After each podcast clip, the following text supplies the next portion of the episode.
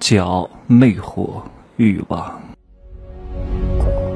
没有事实，没有真相，只有认知，而认知才是无限接近真相背后的真相的唯一路径。哈喽，大家好，我是蒸汽学长哈。今天讲的这个话题多多少少会有一些禁忌、敏感，有一点点颜色，但是我相信各位都是喜欢。五颜六色的东西。哈，鉴于这个节目的公共属性，所以呢，有些有些词儿我是不好用的，嗯，哎呀，呛到了，好，来，我们开始哈，有我朋友圈的都知道，前两天呢，我发了一个图片啊，是两个穿着暴露的女人。我说这两个女人是不会有优质男人要的，虽然这两个女人很风骚，穿的很少，所谓的非常性感，然后周边呢会有很多男人侧目而视，但是优质男人是不会要的，只能被屌丝、被垃圾男、被剪子男、被捞男折磨、反噬和吸血。呃，恕我不能在这里讲太多哈，把很多蠢女人都教会了，那可就不好了。会增加那些真正为我大课付费的这些女人的这个竞争力，嗯，没必要的，好吧？来，为什么有些女人啊穿着很性感，但是优质男人却不爱呢？因为他们理解错了性感，他们以为露肉就是性感，根本不是啊。比如说这个女人天天露二两肉，但是如果她的脚一旦露出来，又粗糙又有老死这个死皮，然后那个指甲上还没有剪干净，还特别长，还藏污纳垢，然后脚上还有那个脚毛，再美也会大打折扣，会让某一些男人瞬间对她丧失欲望。因为脚这个东西啊，有一点点性象征的意味啊，你想想看，这个怎么说？雪白色的脚面，然后边缘呢是微微泛红的。线条呢，可以从足尖绕过脚踝，沿着小腿的方向向上蔓延。它像极了一座什么起伏的丘陵。起伏的丘陵是一种完美的曲线。其实这个脚并没有任何象征的意义，但是它又象征了很多意义，所以它能勾动别人的心弦。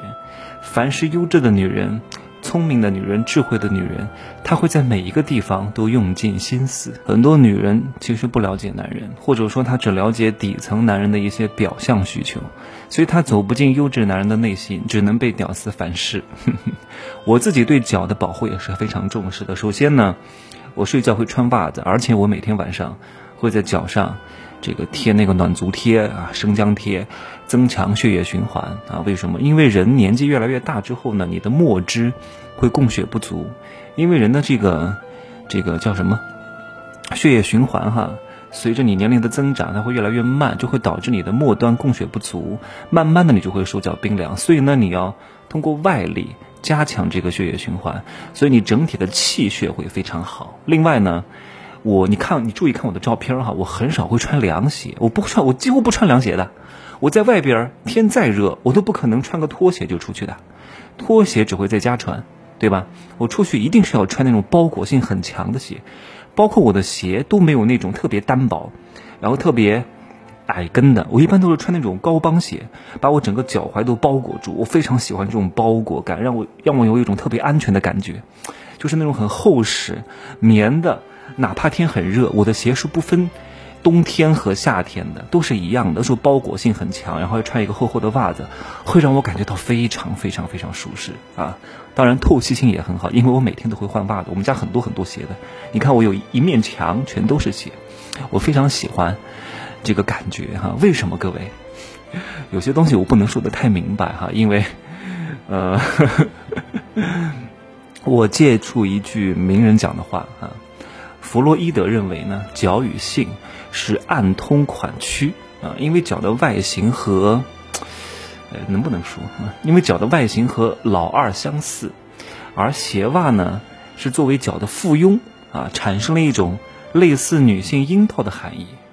完蛋了，这个节目可能会被下架啊。不过咱们是引用的名人名言啊，不是我说的。啊，名人名言，啊，千古流传啊，流传到现在，好吧？你看，在中国的古代哈，为什么流行让女人裹小脚？脚越小的女人越具备吸引力。各位，为什么？当然，我们不鼓励这种行为哈，就是古代的迷信的方法啊，在现代我们要摒弃它，好吗？但是我们要讲明白，古代人为什么要这么做？一方面呢，在古代，女人被视为男人的附庸啊，是男人的私有物品，所以呢，既然是私有物品，一旦你嫁给这个男人之后，你就不可以乱跑，不可以去勾搭别的男人，所以呢，要让你丧失一点点行动的能力，让你禁足啊，这是一个方面。另外一个方面呢，古人还相信，通过裹足能够提升你部分的耕地能力，为什么？因为用非常紧的这个布条把你的这个脚啊缠起来之后，能够让这个血液往上流，能够让你的啊前凸后翘变得丰满肥润，懂吗？然后你要走路的时候呢，因为你的脚行动力很不便，你需要让你的两个腿和骨盆组织随时保持紧绷，这样的话呢，一些 特别的部位就会变得比较紧实和有弹性，从而能够让他们。这个提高他们的这个耕地能力啊，然后增强他们的魅力，然后男人就会更爱他们，就是这两个方面啊。当然，就是古代人的迷信啊，迷信啊，不作为科学的依据啊，没有什么真实性的啊，各位听听就行。另外呢，我还想从电影学的这个镜头语言上来讲一讲这个事情。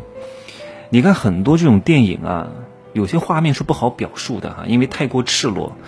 有时候太过赤裸的话，反而就丧失了一种美感。那很多人不懂，这个叫边界感的把握啊。所以呢，呃，一方面是美感的丧失，另外一方面呢，也是因为确实不能直接表现啊。确实直接表现的就是岛国的这个动作片啊，所以不能这样子，要换一种方式。什么方式呢？就是两个脚互相缠绕，或者这个女人的脚尖突然往上颠一颠，或者说。是两个水管撞击的声音，或者是流水滴下来的声音画面啊，或者是山洞的这个画面。通过这些画面，让你引发一种联想，让你引发出一种你应该会联想到的画面的一种联想。你经常看到很多电影镜头，它要表现这个主人公突然觉醒、突然蜕变、突然变得强悍、突然因为某件事情起到了一个非常大的变化。怎么表现呢？对吧？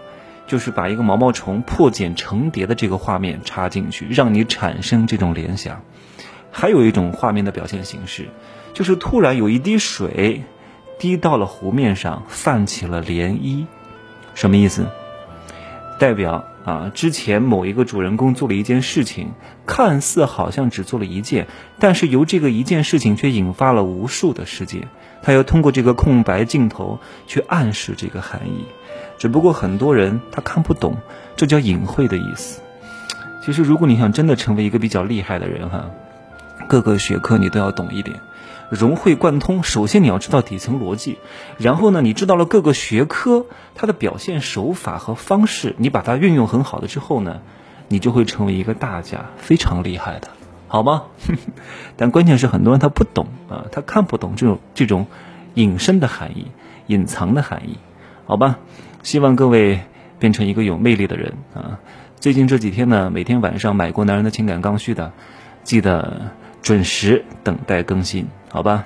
然后听完之后呢，不要和任何人说啊，你也不要跟你的闺蜜讲，你跟你的闺蜜讲，